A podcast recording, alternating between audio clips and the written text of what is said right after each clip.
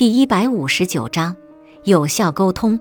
沟通是一个复杂的技能，沟通的一些要素在关系中是重要的，其中包括知道如何有效的倾听，学习如何有主张的提出要求，保证你的身体语言和你说的话是相符的，分享你的感受和体验，以及以建设性的方式来处理冲突。你自己沟通方式的某些方面是否需要练习？如果是，你可以从阅读一些关于沟通的好书中获益。夫妻和家庭治疗师同样经常会接受如何帮助人们更加有效的沟通的训练。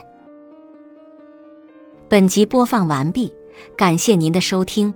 喜欢别忘了订阅专辑，关注主播主页有更多精彩内容。